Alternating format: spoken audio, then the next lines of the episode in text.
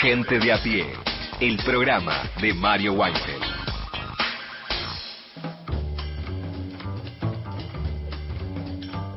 Bueno, lo, prometido al inicio del programa, ¿no? Ayer se conocieron las, las medidas, después de un tira y afloje entre un anuncio que estaba grabado, que se volvía a grabar, en fin, a partir de las 7 de la tarde sí se vio a Toto Caputo en la grabación corta eh, de las medidas económicas. Y como suele ocurrir, a mí me pasa personalmente en momentos así, bastante asiagos por el tenor de las medidas que se anunciaron, recurro a un economista, al que además, bueno, hoy estoy todos amigos parecen, pero bueno, sí, en algunos casos sí, un economista que lo, que lo considero un gran, gran profesional y además un amigo, es docente también, eh, conoce la función, conoció la función pública, es director ejecutivo de la Federación Argentina de Industria de la Madera y Afines también, es decir, conoce el sector privado, conoce la industria, conoce el país. Hombre del barrio de Barracas, hincha de boca, el querido Leandro Mora Alfonsín. ¿Cómo estás? Querido amigo Martín, efectivamente, el, título de amigo es el que más valoro de todos los que dijiste. Bueno, poner agregarlo a Wikipedia, amigo. Eh. lo que sí, una cosa, una corrección muy chiquita, es que yo de la Federación Maderera eh, esa experiencia terminó en el 2019, antes de ah. que yo sea funcionario público. Hoy estoy en otras funciones privadas. Bueno, muy amigo no soy, ¿no? Si me No, no pasa nada, no, no, no, hay por qué tener ese, ese detalle ah, tampoco tan fino. Peor hubiese sido que diga, no, soy de River, no soy de Boca, y hubiese sido más grave. Claro, cosas graves de verdad son esas, ¿no? Pero hago, hago, la aclaración porque fue una experiencia hermosa de trabajo la de la Federación Maderera, pero fue del 2015 al 2019. Escúchame, eh, no profundicemos tanto porque además te pedí que por favor antes de fin de año vengas acá, que te hagas presente algún día acá en el, en Gente de a pie, en el programa de Mario Weinfeld. Así que, pero bueno, te quiero aprovechar, aunque sea este ratito que tenemos y que por suerte se escucha bien, para hablar un poco de las, de las medidas de ayer.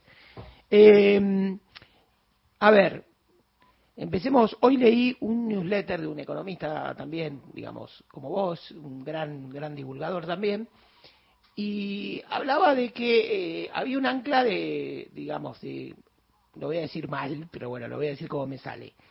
Este paquete de medidas propone un ancla fiscal a través de la cual ordenar eh, el resto de los problemas, sobre todo el tema de la inflación. ¿Qué, qué pensás vos de esto? No, que es efectivamente así, digamos. Cuando a ver, estamos asistiendo a un proceso de, de, un intento de estabilización de los precios de la, de la economía, ¿sí? Cuando vos estabilizás, ¿qué significa estabilizar? Que los precios que vos tenías retrasados los tenés que traer a su, a su real valor. ¿Qué precios estaban atrasados en la economía? Pensemos en los grandes precios. ¿El dólar estaba atrasado? Sí. ¿Qué están haciendo? Devalúan. ¿Las tarifas estaban atrasadas? Sí. ¿Qué están haciendo? Le sacan los subsidios. Ahora bien, hace cinco años que el salario, que los ingresos también están atrasados. Sí. Los salarios, las jubilaciones, los salarios de los trabajadores informales, sobre los que tenemos mucha menos información que la de los trabajadores formales. Seguro. Eso, eso también está atrasado y sin embargo es lo que se está eligiendo como ancla. Y cuando hablamos de que el ancla es fiscal, eh, ¿por qué emparentamos eso con los ingresos? Porque el, algo así como el 56% del gasto público es gasto indexado. ¿Qué significa? Gasto que cada dos tres meses se actualizaba por inflación y que tiene que ver con erogaciones que le llegan a las personas. Jubilaciones, pensiones, asignación universal por hijo, este, planes potencial trabajo. Eh, ese tipo de, erogaciones eh, venían indexadas. El intento eh, ahora, en el marco de un ajuste público, de congelar jubilaciones, de utilizar el mismo presupuesto que el 2023 para afrontar las obligaciones con respecto a, por ejemplo, el potencial trabajo, o aumentar la UH, pero aumentarla por aparentemente por única vez, se duplica, pero con una inflación que va a ir mucho más rápido que, que, lo que aumente esa UH. Eh, entonces, la gran pregunta, y, y perdón, y una cosa más, que anuncia esta parte de la cesantía y los despidos de los trabajadores del Estado que están hace menos de un año, y todas esas son señales para el sector privado, que también tiene que definir o no sus paritarias. Con lo cual la pregunta es, está bien, hay que ajustar precios, ¿por qué los ingresos, que son un precio más de la economía, no ajustan de la misma manera? Claro. Eh, te una pregunta que también tiene un, condimento político, que es algo que también manejas. Eh, primero, ¿Cómo prevés, son dos preguntas en una, la tolerancia social que puede tener esto? Eh, hoy se vieron, por ejemplo, hace un cachito se conoció un comunicado de la CGT, bastante duro, por lo menos en el enunciado, eh, y hoy hablamos acá con un consultor, un analista político, Pablo Cano, y le decíamos, ¿cuál era la otra alternativa? Porque los candidatos en general, más a Bullrich, estaban camino a una mayor sinceramiento, un plan de estabilización. Probablemente el reproche que uno le hace al peronismo es porque no lo hizo el peronismo con algún un grado mayor de control de daño. Es decir, ¿qué otro camino había? Entonces son esas dos preguntas. ¿Cómo imaginas a la sociedad reaccionando frente a esto? Mi ley acaba de obtener hace pocas semanas 56 puntos, ¿no? 56% de los votos. ¿Y qué otro camino hubieras imaginado? Bueno, ambas preguntas se, se responden desde un mismo vector para después abrir juego. Para empezar, que esta decisión de que el ancla sean los ingresos y, el gasto público es una decisión política. Es, son medidas económicas, pero que tienen una decisión política. El ancla va a estar acá. Y esa decisión política se responde con política. Si vamos a la primera parte de tu pregunta, que tiene que ver con la, la tolerancia social a esto, hace dos semanas, dos semanas y media, tres, que eh, este gobierno sacó casi 56% de los votos, con lo cual hay una legitimidad de las decisiones políticas que se toman. Y hay un convencimiento, me parece, por parte del hoy oficialismo, de que la gente eh, ha votado por una opción de ajuste. Y, voy a tomar palabras tuyas, Martín, porque yo, vos sabés que yo siempre tomo muchas cosas que vos decís, y a veces las hago propia o no, y, y me termino confundiendo, pero bueno, vos alguna vez has dicho que muchas veces está esa sensación de como que el ajuste es el otro. Mucha gente votó pensando que el, ajuste es el otro, claro. Si, el ajuste es la casta, si el ajuste, bueno, el ajuste es otro que no soy yo.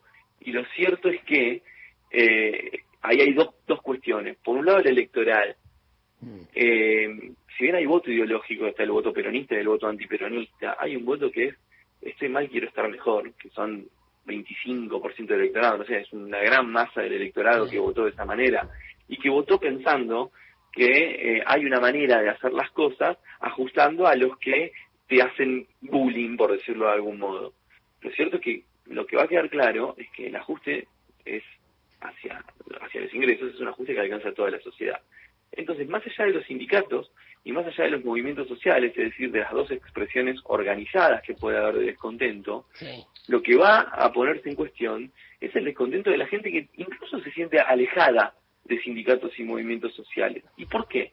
Porque así como la riqueza no derrama, esta famosa idea de que la riqueza derrama, entonces le tiene que ir bien un par para que nos vaya bien al resto, y eso está demostrado que no es así, el ajuste sí derrama.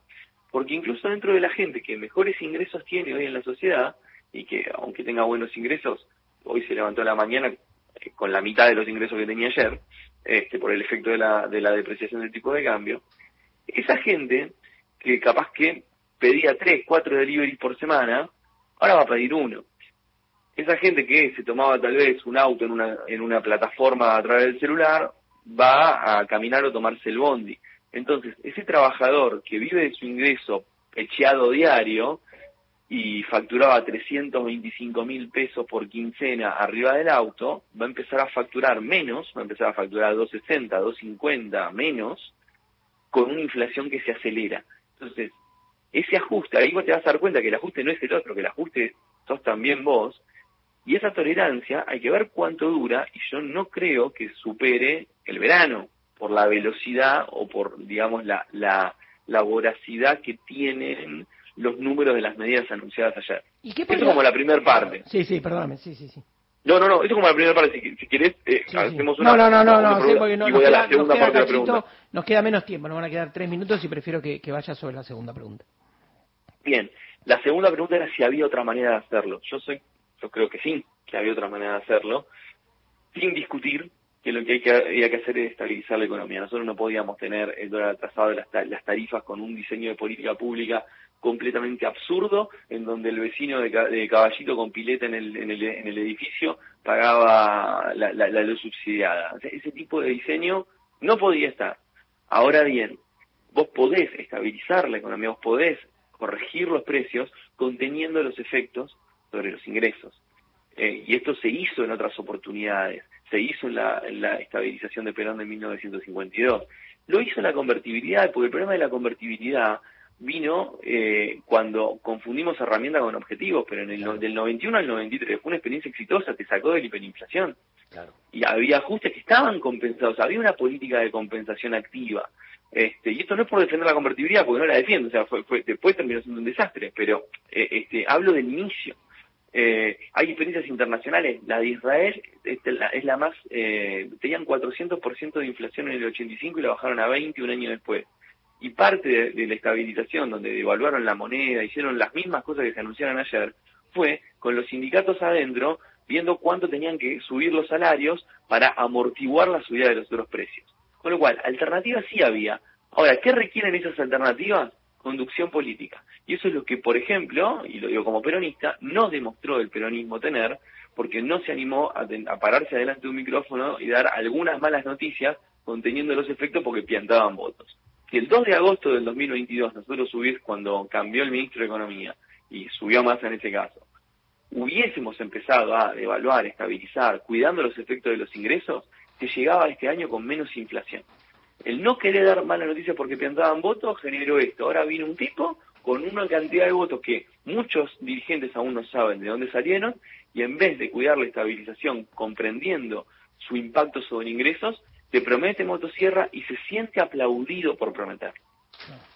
Leandro, te agradezco un montón, eh, clarísimo para mí entender esto, las dos, sobre todo este, este tramo final, ¿no? Digamos, en, la revisión política de lo, de lo que faltó, tal vez faltó esto. O sea, vos dirías, yo suscribo plenamente, le faltó al gobierno que se iba para que le vaya mejor dar algunas malas noticias. Bueno, te mando, y lo digo en serio, no es, no es irónico y suscribo este, a este razonamiento porque creo que es una de las cuestiones fundamentales, digamos, del fracaso del gobierno. Eh, del gobierno que se fue. Te mando un abrazo, te comprometo a que vengas.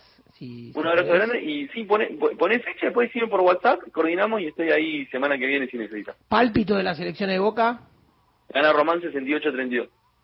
Bueno, está bien, arrasa. Ok, bueno.